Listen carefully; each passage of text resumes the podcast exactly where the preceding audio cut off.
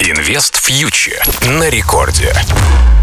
Друзья, всем привет! Это Кира Юхтенко, шоу для тех, кто инвестирует и заботится о своих деньгах даже в таких непростых обстоятельствах.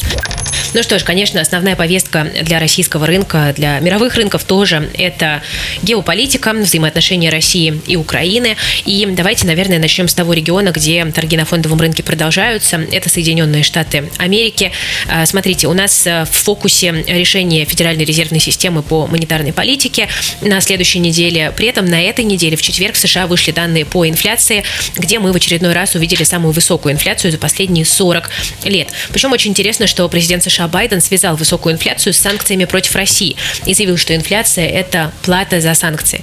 Но, честно говоря, это не совсем корректно, потому что вышли данные по инфляции в США за февраль, а Россия оказалась в фокусе после 24 февраля. Да, после этого стали вводиться основные санкции. Потому что еще в январе инфляция в США была 7,5%, февральская 7,9%. Так что уже в мартовскую инфляцию действительно можно будет закладывать влияние санкций, и, скорее всего, в США мы увидим дальнейший рост цен. Именно поэтому с большой долей вероятности Ставка на мартовском заседании в США будет повышена на 25 базисных пунктов. В каком-то смысле Федрезерв рынки к этому уже подготовил, поэтому скорее всего, не стоит ожидать какого-то обвального падения американских рынков на этом решении. Но, тем не менее, конечно, в текущей ситуации Центробанком, в том числе и ФРС, не позавидуешь, потому что очевидно, что мировая экономика замедляется, да, не только российская экономика. Мы сейчас э, при этом находимся в фазе такого сырьевого шока, когда дорожают сырьевые активы по всему миру, дорожает нефть, э, дорожает бензин в США. И это вот такая очень э, неприятная комбинация замедления экономического роста плюс рост цен. Это нас возвращает к сценарию стагфляции, о котором много говорили э, еще в конце, э, в общем-то, прошлого года. Сейчас он становится все более актуальным э, с учетом новых вводных. Поэтому в США надо понимать, что ситуация тоже не слишком хорошая. И в целом, конечно, американский фондовый рынок тоже находится под угрозой коррекции. Ну, а что касается России. Россия стала рекордсменом по санкциям. Их уже практически 6 тысяч. Если все перечислять, то не хватит, кажется, и дня. Но э, что, наверное, самое сложное сейчас, так это то, что предсказать силу влияния санкций на российскую экономику практически невозможно. Ну вот аналитики, опрошенные Банком России, считают, что инфляция в России э, будет в этом году на уровне 20%, а ВВП страны упадет примерно на 8%. Но это, конечно, максимально абстрактные пока прогнозы, потому что вводных слишком мало.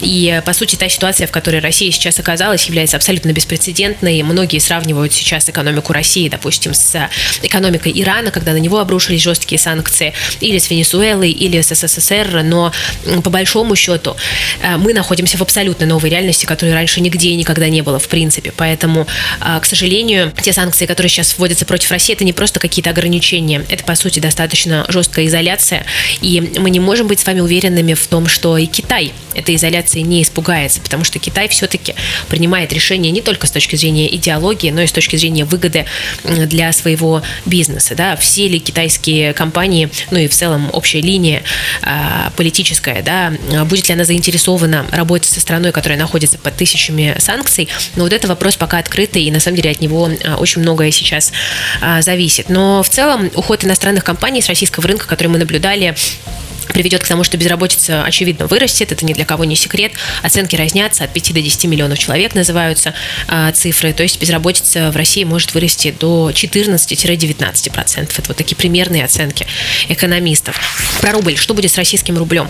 Ну, сейчас доступ к внешним ресурсам ограничен. А, и а, мы понимаем, что а, сейчас у рубля, ну, в каком-то смысле, наверное, а, сложно найти какое-то дно падения. И, безусловно, Банк России предпринимает и будет предпринимать принимать меры, чтобы курс как-то стабилизировать, но в условиях заблокированных резервов, конечно, это все а, такие достаточно краткосрочные меры, которые не могут а, продолжаться месяцами, да, мы с вами должны это понимать. А, кроме того, сейчас всерьез заговорили о рисках технического дефолта. Этот дефолт нельзя сравнивать с 98 годом, то есть у страны сейчас есть деньги, объективно говоря, есть рублевая ликвидность, чтобы расплачиваться по своим обязательствам внутри страны, поэтому не нужно опасаться того, что там, допустим, держатели ОФЗ свои деньги потеряют. Я не вижу сейчас такой сценарий реалистичным, но, э, тем не менее, э, технический дефолт возможен, потому что Россия из-за ограничений и санкций с обеих сторон не имеет возможности расплачиваться по внешним долгам в срок, и это всего лишь технический дефолт, то есть как бы по, еще раз, по своим внутренним обязательствам Россия может расплачиваться. Я хочу, чтобы вы, друзья, это услышали. А, то есть, конечно, поводы для беспокойства-то есть, это понятно, но поводов, а, ну вот прям э, говорить, что мы уже сейчас вернулись в 90-е, все-таки на данном этапе нет. Будем потихонечку мы разбираться с теми проблемами, которые столкнулись. И по моему основному сценарию, конечно, в ближайшие несколько месяцев российская экономика будет находиться в состоянии шока, но, тем не менее, постепенно будем адаптироваться. Через какое-то время наверняка возобновятся торги на московской бирже. Здесь пока тоже нет никакой конкретики, а, к сожалению. А, нужно просто искать э, более надежные способы инвестирования. На мой взгляд, рублевые инструменты сейчас выглядят достаточно безопасно.